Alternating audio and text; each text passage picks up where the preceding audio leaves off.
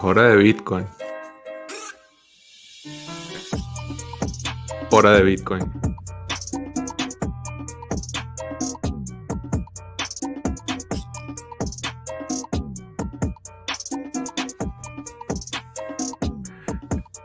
Está en silencio, José.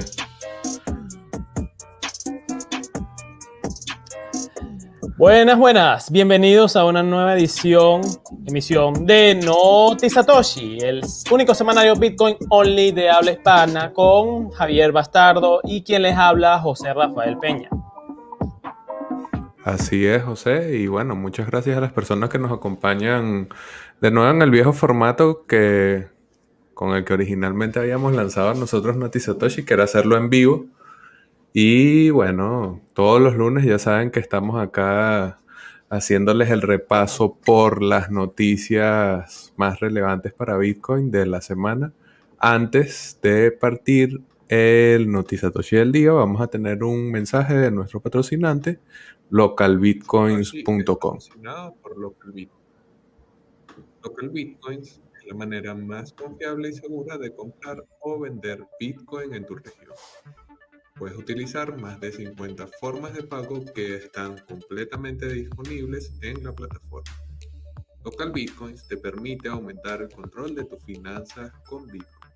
Es una plataforma segura y confiable que te ayuda con tu libertad financiera. Esto es Local Bitcoins, llevando Bitcoin a todas partes. Venezuela es uno de los principales mercados de local bitcoins a nivel global. Siempre encontrarás una variedad de ofertas de compra o venta de Bitcoin con la forma de pago que más te convenga. ¿Te preocupa la devaluación del Bolívar? Local Bitcoins te ayuda a protegerte de esta. ¿Quieres mandar dinero a familiares dentro o fuera de Venezuela? Local Bitcoins te lo hace más fácil y desde la comodidad de tu casa. Bueno, y ese fue nuestro momento publicitario con amigos de Local Bitcoins. Ya podemos ahora sí arrancar el Notizatoshi del día de hoy.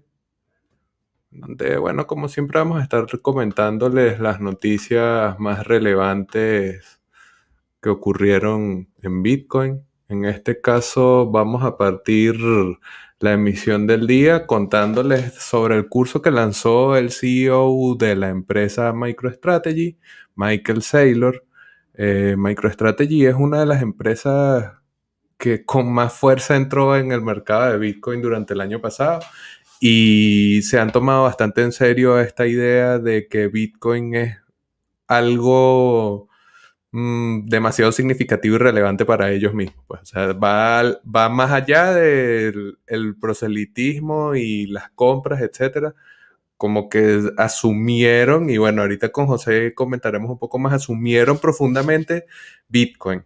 Y parte de ese asumir profundamente Bitcoin pasa por compartir lo que es Bitcoin, cuál es lo que ofrece, la propuesta de valor, etc. Michael Saylor se ha dedicado a ser un bastante vocal y activo eh, ejecutivo dentro del mundo de las finanzas tradicionales, pero muy volcado a hablar sobre Bitcoin, a compartir eh, conocimientos sobre Bitcoin, etc. Y bueno, este curso en donde Stefan Libera, eh, sé bastante conocido podcaster de origen australiano, es quien dirige estas clases en donde, como su nombre lo indica, vas a conocer Bitcoin para todos. Vas a, vas a poder conocer Bitcoin eh, a nivel básico, pero también algunos detalles por ahí más profundos de esta tecnología y qué es lo que ha, lo ha convertido en algo tan atractivo y tan radicalmente importante para la estrategia empresarial y corporativa de MicroStrategy. José, ¿qué nos puedes comentar sobre este nuevo curso que se trae Mr. Sailor. ¿Estás en silencio? Primero que nada. El mal de siempre. Ah, sí, los males de la nueva digitalización. Ok. Primero que nada, todos los que quieran aprender sobre Bitcoin, este es su momento y su oportunidad. eh, de aprovechar este curso, que bueno, como bien había dicho Javier, eh, son apenas 12 horas de curso académico, sobre Bitcoin. Y bueno, si pueden aprender desde lo básico, como que, es el dinero, su formación, aspecto técnico, forma de invertir, cómo evaluar este, que se está comportando el activo y todo lo demás, de la mano de Michael Taylor, que bueno, o sea, claramente no es el Bitcoiner más original gangster de todos, pero es alguien que ha hecho su tarea y, y está invirtiendo bastante en lo que es Bitcoin actualmente. Y también no es solo Michael Taylor, sino también está de la mano con Stephen Libera, que eh, tiene bastante tiempo en el ecosistema y bastante reconocido por muchos bitcoiners en la comunidad. Entonces, si quieren aprender sobre Bitcoin exclusivamente, esta es su oportunidad con este curso de Sail, de la Sailor Academy. Y no lo pierdan, aprovechenlo y bueno, o sea, por lo menos hay que admitir que Sailor se ha metido de lleno en lo que es Bitcoin hasta a nivel educativo, como lo muestra aquí, ya que tiene una página incluso de solo Bitcoin. Y eh, es en parte admirable porque no se ha quedado en solo como Bitcoin eh, numbers go up, pues, o sea, sencillamente está como diversificando su visión a Bitcoin a pesar que sea el típico inversionista eh, Bitcoiner, pues que la regulación y todo lo demás, chévere para eso y lo otro, y bueno, Bitcoin lo demás, los anticensura y eso, no me gusta mucho, pero ahí va. Pero bueno, esto se muestra que no es solo el tipo de inversor que quiere que el Bitcoin suba hasta el infinito. No, se puso con todo a darle al culto. Está recitando la Santa Misa de Bitcoin y metiendo gente para el culto con este curso. Es así. Ahora vamos con la siguiente noticia. Los habitantes de Nigeria ignoran la prohibición de su banco central sobre Bitcoin y otras criptomonedas ¿Y cómo lo hacen? Se concentran en los peer-to-peers. Hay que destacar que Bitcoin nació no para que esté en casas de cambio, que esté concentrado en ciertas plataformas que interactúen con el sistema bancario, no. Uno puede usar Bitcoin sin ni siquiera usar una plataforma. Uno puede eh, tú puedes cambiar eh, con el vendedor de la esquina de pan en cualquier abasto. Vas, este, te acepta cripto, bueno, tú le cambias tu Bitcoin por el bien que vayas a comprar y listo entonces, esto justamente después del domingo 7 de febrero, que el Banco Central de Nigeria emitió un comunicado donde ordena el cierre de las cuentas bancarias asociadas con casas de cambio y similares, es decir, con criptomonedas en general, este, entonces la gente se ha buscado y se ha lanzado a que, bueno, me están bloqueando este lado, fino. Bloqueeme por allá, que yo hablo con mi amigo y voy a cambiar con él cuando necesita Naria, que creo que es la moneda de Nigeria. Eh, y así de vuelta y intercambio, pues tal cual como o sea, en Venezuela bastante común, el intercambio de dólares por bolívares. Bueno, eso están tratando de, eso se está concentrando ahora de manera peer-to-peer, de persona a persona, para decirlo en este caso, Bitcoin a la moneda nacional. Y eso se están, sencillamente es el paso como lógico cuando ves que el Banco Central quiere restringirte los movimientos de Bitcoin. Y bueno, hay que destacar que esta, todo este movimiento eh, fue al anuncio que les acabo de mencionar el 7 de febrero y también que eh, desde 2017 las que toman el Bitcoin y otras que toman está prohibida en Nigeria, pero eh, parece un país como típico país subdesarrollado, esta prohibición se la saltan y bueno, la gente hace lo que quiere y bueno, entonces sencillamente fue como un aumento de tuerca a lo que ya sucede. Pero bueno, como ya les estamos mencionando, los bitcoins están buscando la forma de saltárselo y es lo que está haciendo y es lo máximo de bitcoin que te permite ser resistente a la censura porque también utilizan plataformas como Local Bitcoin, nuestro patrocinante, eh, para justamente saltarse. Incluso es uno de si llegan a evaluar el mercado de Nigeria Local Bitcoin, es uno de los más grandes que tiene la plataforma. Y a pesar de esta prohibición, este, la gente no va a dejar de comerciar porque hay muchos que trabajan de arbitraje justamente en local Bitcoin o inclusive mandando remesa o inclusive eh, productos de importación y exportación de China, que lo pueden ver en el artículo eh, que vamos a colocar de la fuente. Entonces, no van a dejar de usar Bitcoin, sencillamente porque ya saben usarlo sin, evitando eh, que el gobierno esté cerca de, de él, pues. ¿Qué van a hacer? Van a tener más cuidado cuando hablen a reguladores, a quienes cobran los tributos y etcétera, sobre Bitcoin o sobre criptomonedas. Y ya, eso es lo que van a terminar haciendo, porque en un peer-to-peer no hay forma que sepan cómo, uh, qué estás moviendo. O sea, tú estás, ellos ven el cambio de cuenta bancaria A a cuenta bancaria B, tanta, tanto fondo. Y si acaso el concepto que tú le pongas lo que ven, pero no saben muy bien que estás cambiando Bitcoin a cambio de comprando un pan, por ejemplo. Entonces, bueno, eh, esto es algo que no ha sucedido solo en Nigeria, en Venezuela se ha visto bastante en su momento y bueno, eh, aquí es uno de los gran casos de uso de cómo Bitcoin sobresale en sistemas autoritarios que quieren restringir tus libertades económicas y financieras. Javier, ¿qué te parece este Betica?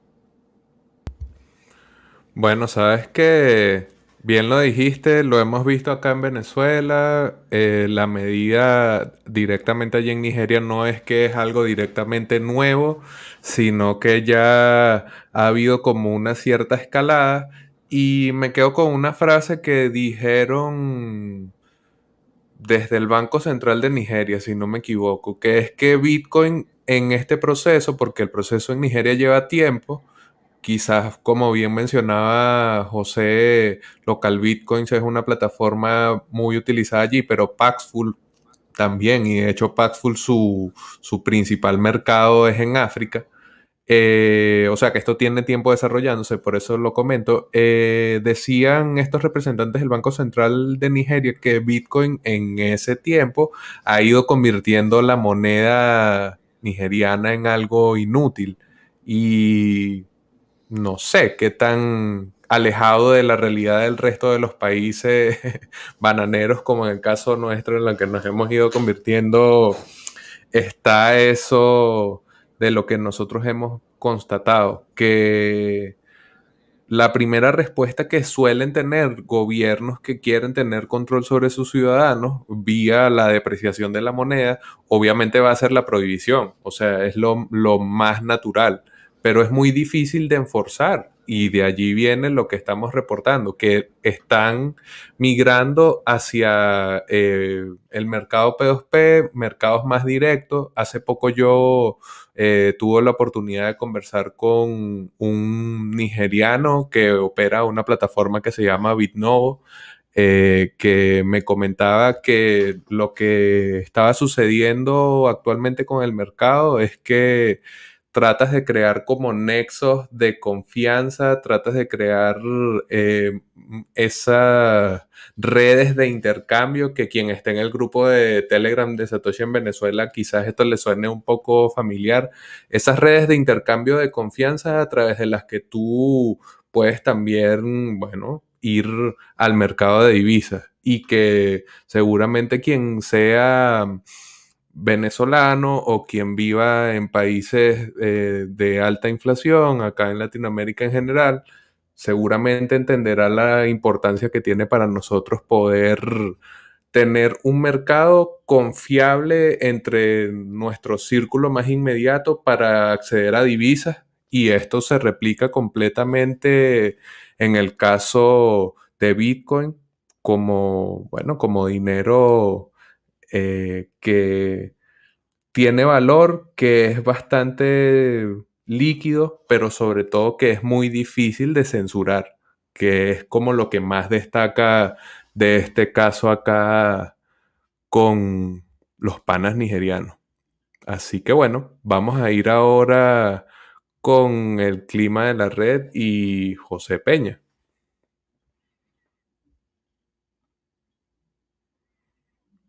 Estás en silencio.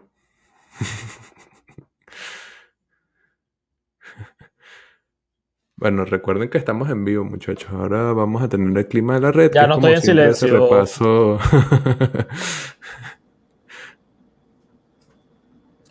ok. Eh... Ajá. ¿Ya se ve? Se ve, se ve, se ve. No se ve, no se ve, no se ve. Ok, este. Voy a pasar a otro stream, a otra share screen, ¿no ve? Perfecto. Ahora sí se ve. A la cuenta de uno, a la cuenta de dos. La cuenta de tres. Ahora me veo yo. Bueno, eh, eh, mientras se abre la página mempool.space, que es la que utilizo generalmente para mostrarles cómo está la congestión en la red, eh, en este instante se puede eh, van a observar en su momento que las comisiones no bajan de 114 Satoshi Virtual Byte para el próximo bloque, aproximadamente unos 7.64 dólares. Es decir, que quieren una transacción en 10 minutos, tienen que pagar más de 114 Satoshi Virtual Byte para que sea confirmada en el próximo bloque. No tienen tanto apuro, paguen menos 80 Satoshi Virtual Byte, que es el equivalente a 5.83 dólares. Eh, si ven más noticias por el día, van a darse cuenta que inclusive las comisiones están súper altas porque hay un buen pico de transacciones, que inclusive las comisiones promedio, no es lo mismo al rango de comisiones en que se mueven los bloques, están hasta en 20 dólares, ¿ok? Y esto ha significado que cada bloque se está minando en solo comisiones, ni siquiera la recompensa del bloque, un Bitcoin por cada bloque minado se está ganando cada pool que lo está encontrando. Bien. Entonces, quieren pasar que eh, no tienen apuro y que necesitan mandar la transacción en la semana, pague menos 80 Satoshi Virtual Buy y aprovechando que estamos en la noche del lunes, lo más seguro que la madrugada del lunes se ejecute su transacción. En el peor de los casos, mándenla con Replace by Fee para eh, aumentar la transacción si necesitan que salga. Porque, bueno, eh, la red está altamente congestionada, como van a ver en el próximo gráfico en la semana. Bueno, ya con esto yo creo que ya van como más de 60 días en que el pool de Bitcoin no se ha vaciado por completo. a, mediados del año pasado, eh, uno podía mandar eh, los fines de semana en la noche. literalmente la red Bitcoin está totalmente descongestionada al punto que puedes mandar transacciones a un Satoshi Virtual Byte. Ahorita eso ya actualmente no se puede por tanta congestión. Inclusive si mandas a menos de dos Satoshi Virtual Byte, te pueden eh, purgar la transacción de la red. Entonces, manden más de 3, 4, me atrevo a decir más de 4 Satoshi Virtual Byte para que la transacción se confirme. Y como pueden darse cuenta, no hay ningún momento en que sea descongestionado. Lo más cercano fue este fin de semana en el cual no hay tantas comisiones de alta comisión, sino puras comisiones de baja comisión. Todas estas zonas son de 1 a 10 Satoshi Virtual Byte y aquí ya la gente cuando eh, empieza la semana, empieza tan apurada, quiere hacer un buen cambio rápido y esto y lo otro, y mandan a, qué sé yo, más de 300 Satoshi Virtual Byte si le da la gana. Claramente no pierdan comisiones en eso, pueden mandar con mayor calma y mayor planificación y mover los fondos en la red Bitcoin sin problema, porque bueno, siempre se van a terminar ejecutando sin problema. Ahora sí, pasemos a la próxima noticia.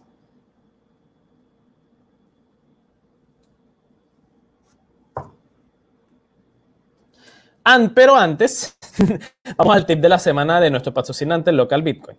Eh, siempre deje un feedback positivo, feedback o comentario positivo a tu contraparte. Una vez que concluya exitosamente tu intercambio, siempre debes dejar un feedback positivo a tu, compañero trader, porque al final todo es parte de una comunidad de traders en local Bitcoin. ¿okay? Si tuviste una buena experiencia, déjalo plasmado en la sección de comentarios de, de tu contraparte. Esto ayuda a que los traders sean grandes o pequeños tenga una mejor experiencia en el trading y ayude a, mejor, a formar una mejor comunidad de negocios en toda local Bitcoin.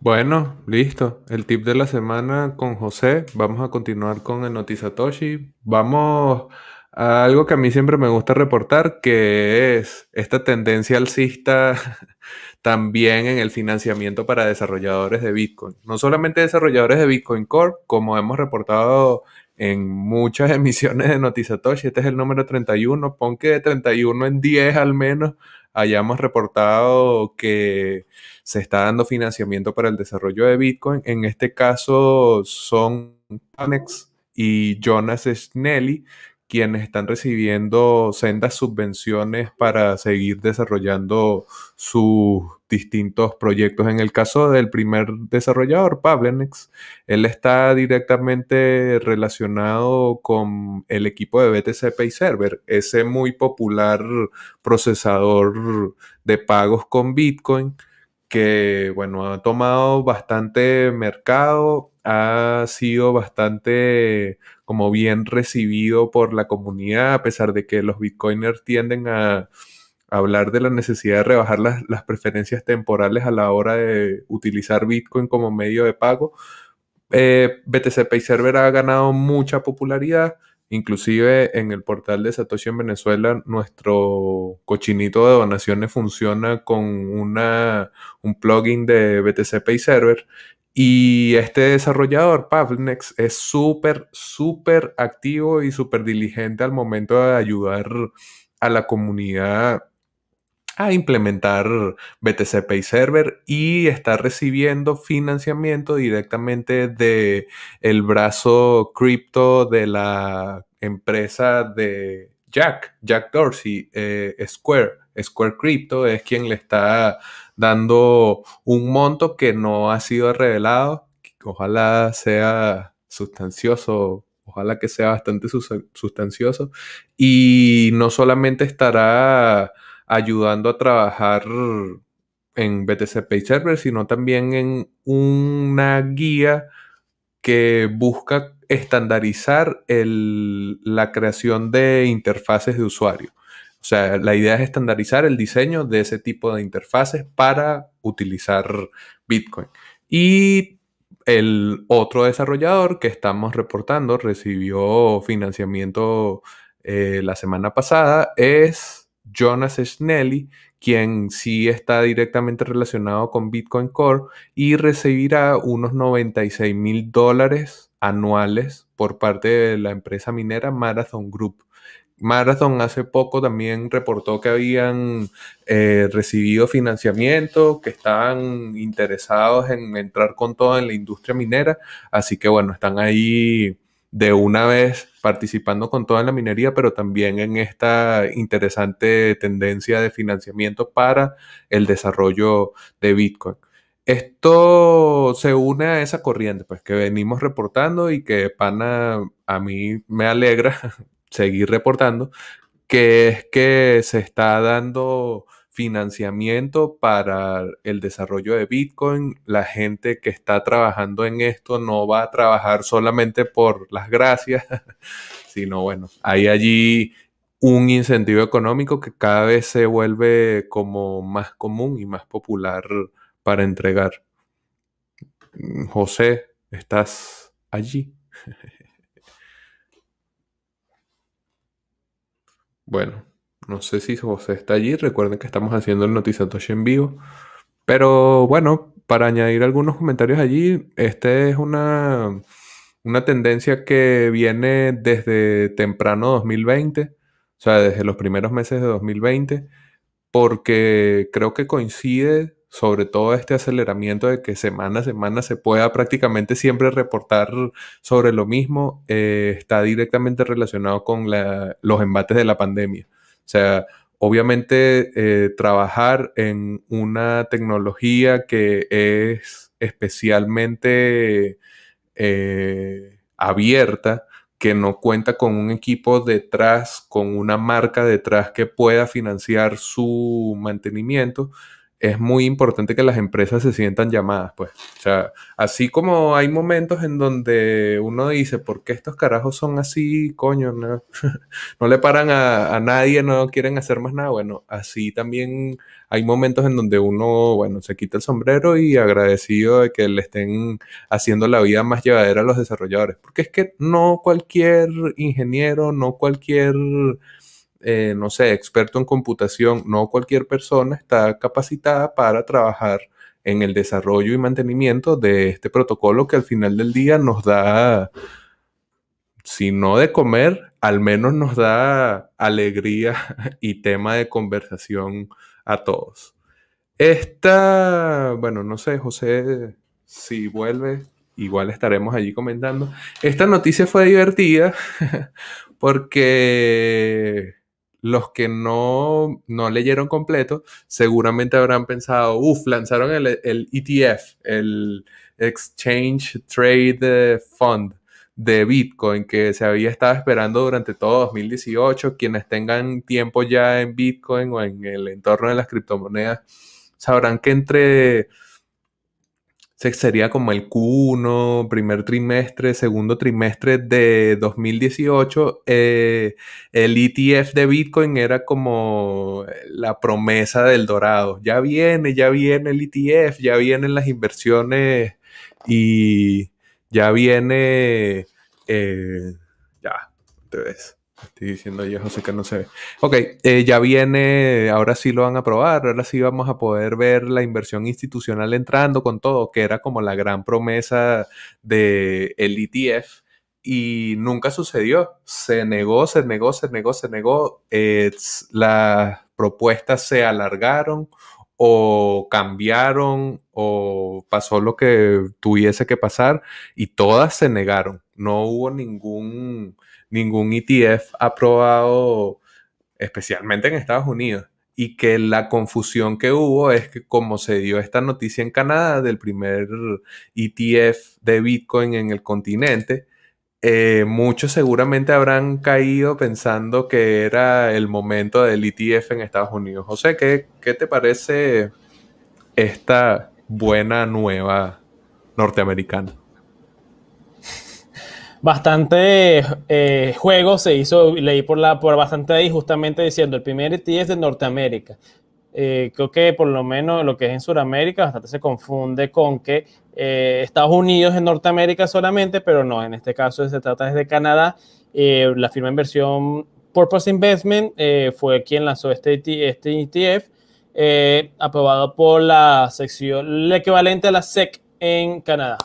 Entonces, bueno, esto es como muchos de la gente de Estados Unidos critican el hecho de que eh, el mundo entero se está adelantando en comparación a Estados Unidos con los experimentos financieros con criptomonedas. En este caso parece que Canadá ya le está a la delantera por este anuncio desde el 11 de febrero, pues que, o sea, es un poco diferente a eh, firmas de fondo como el Grayscale Fund, en el caso de la más conocida del Wall Street, en el cual este ofrece como que puedas comprar Bitcoin sin tener que custodiarlo y con algunas mejoras en comisiones eh, de manejo de los intercambios. Entonces, son algo producto atractivo para eh, los bitcoiners, inclusive los en estando en Estados Unidos, aunque hay que destacar un gran detalle, el mercado canadiense comparado al mercado de Wall Street eh, son muchas horas de magnitud, ¿ok? Por algo es que todo el mundo quiere estar en los Estados Unidos y es porque es justamente el mercado financiero más grande que existe. Eh, actualmente y supongo que capaz compite con los gigantes de China como los gigantes de Asia como China.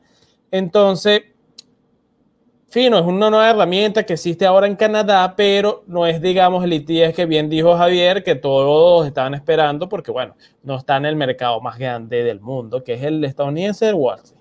Entonces, esto que algunos, algunos analistas han dicho que esto podría quedar o, incentivar a que en los Estados Unidos adelante más la legalización de un ETF de Bitcoin en Wall Street. Entonces, ya veremos qué sucede en el futuro, pero en cualquier caso, siempre es bueno que se abran más nuevas herramientas financieras que usen Bitcoin.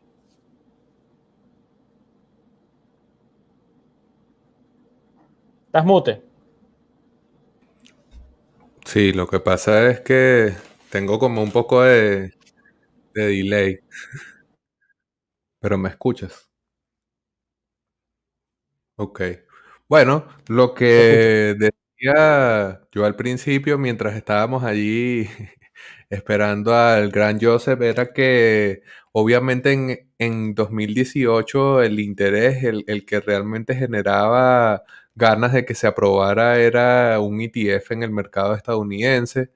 Y yo no sé si eso de los analistas es más deseo que realidad, porque yo realmente veo difícil pronto la aprobación de un ETF en Estados Unidos. No, no ha cambiado el juego mucho y sigo fervientemente y comparto ahí algunos tweets con Gabor Gurbax de Vanek, que es una de las personas que más clara tiene la jugada del ETF porque es importante para los inversionistas en Estados Unidos y todo todos los argumentos positivos y a favor que uno pudiese poner para la aprobación de este instrumento, pero mm, no, no está muy optimista que se diga con respecto a esto, así que bueno, no, no lo veo en el futuro más inmediato, eso sí, eh, se comienza a quedar rezagado Estados Unidos con instrumentos especulativos que pueden tener alto impacto. El primer país que dé el paso hacia Bitcoin va a tener una importante ventaja como pionero y eso lo estamos viendo con Michael Saylor y MicroStrategy. Entró Tesla, puso 1.500 millones de dólares, pero no desbancó de inmediato ni en gains, ni en cloud, o sea, ni en ganancias, ni en esta como popularidad Michael Saylor. Así que bueno, allí, allí tener eso en cuenta también, muchachos. Ahora vamos con el mercado de Bitcoin, José Peña.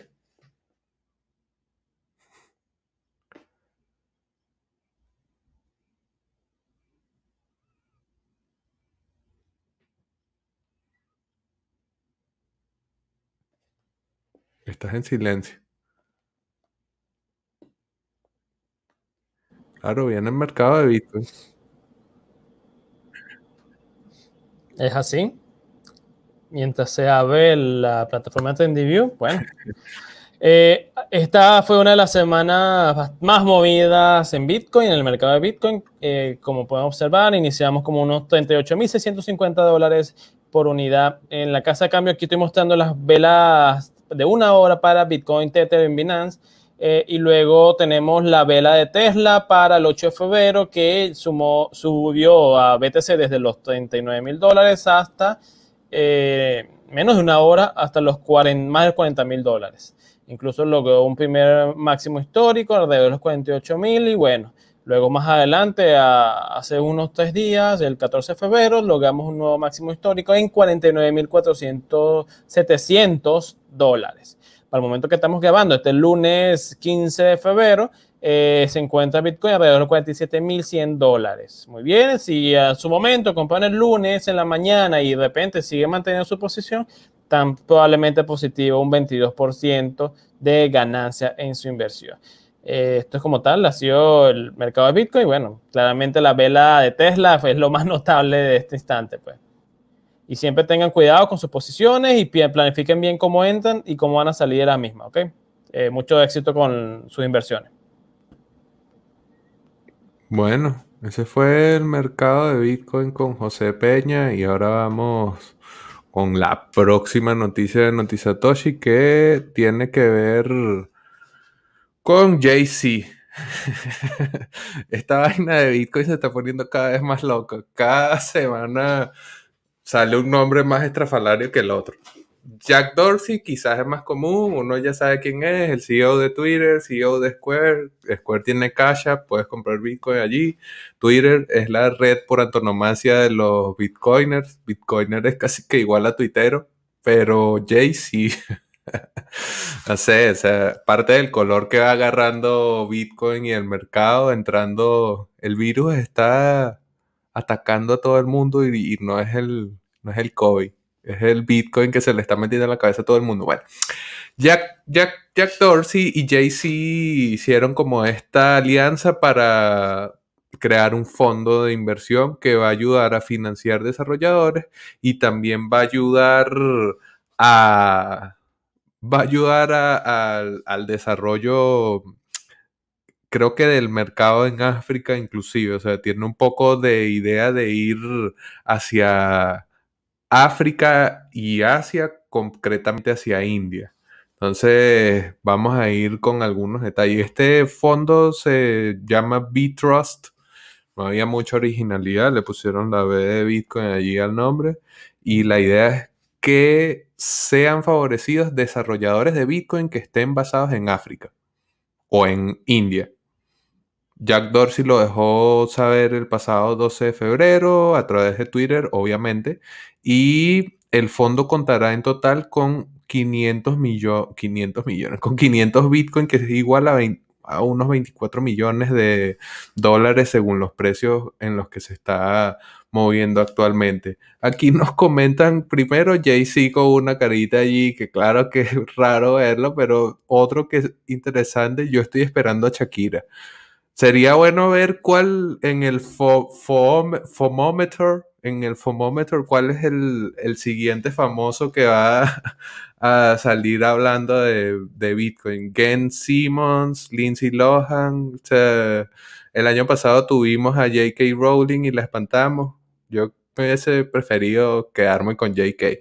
En el mismo tweet del que estamos hablando que reportó este nuevo fondo, Jack dijo que esto será como un fideicomiso. O sea, ¿sabes? Ese tipo de inversión que está como ahí congelado, ganando intereses y tal, pero tiene que pasar un cierto tiempo para poder utilizarse. Entonces ese, ese fondo cuenta con ese mismo principio y no puede ser revocado. O sea, que una vez que el dinero está puesto allí, no, no es que se le puede volver al bolsillo de Jay-Z o de Jack.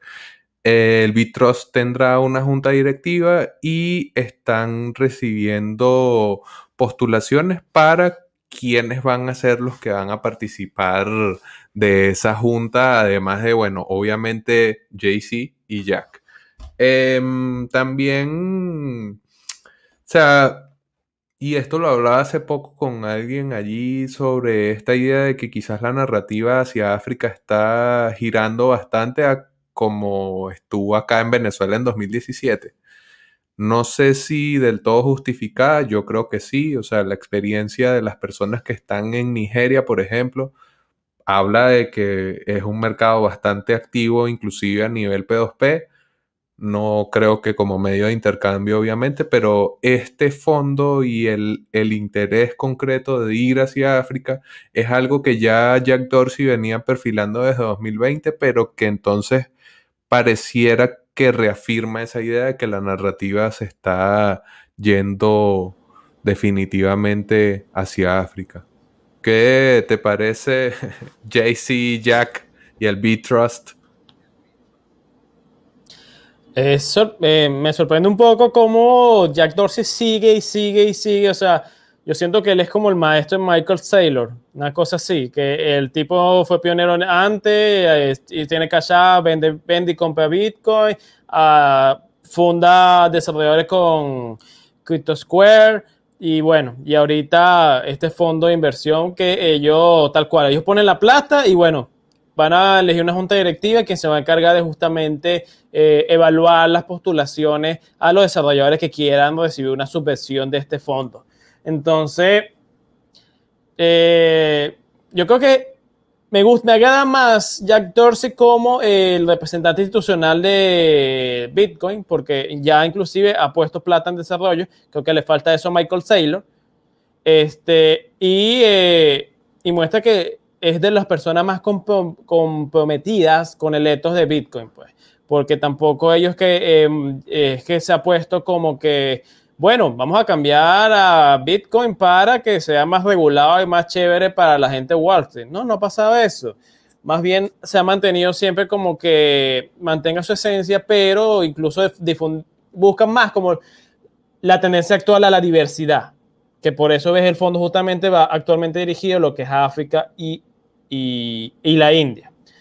Entonces, bueno, ya bien dijo Javier, eh, fue justamente una, una, especie de tour por África para aprender sobre el continente y también justamente difundir un poco sobre Bitcoin. Entonces, sigue, me parece bastante coherente con los pasos que ha sido eh, Jack Dorsey y eh, incluso parece que cada vez más bien redobla su apuesta con Bitcoin, no precisamente comprando más, pero sí creando como la infraestructura o el ecosistema eh, más adecuado a este. Entonces, esto me, parece una excelente medida para lo que es el desarrollo de Bitcoin y esperemos que eh, varios desarrolladores, eh, inclusive ustedes, algunos que estén escuchando que son desarrolladores, métase código abierto, métase a aprender Bitcoin y capaz algún momento puedan salir una subvención a su nombre si le echan bastante bola, pues. Pero ahí va, ahí están, pues. O sea, ¿Quieren trabajar desarrollando Bitcoin? Se puede. Es lo único, es el último mensaje que me queda con todo esto. Y pasemos al meme de la semana. Eh, estos lo van a entender más que nada los venezolanos, aunque bueno, la moneda venezolana es bastante notoria como un souvenir de viaje, precisamente estos bolivitas que ya ni siquiera existen en Venezuela, el efectivo ya no existe en Venezuela casi, por así decirlo, por eso lo menciono. Y aquí un buen meme compartido en la comunidad Satoshi Venezuela Telegram eh, por Héctor Londoño, Torrimen, no me sé su nombre.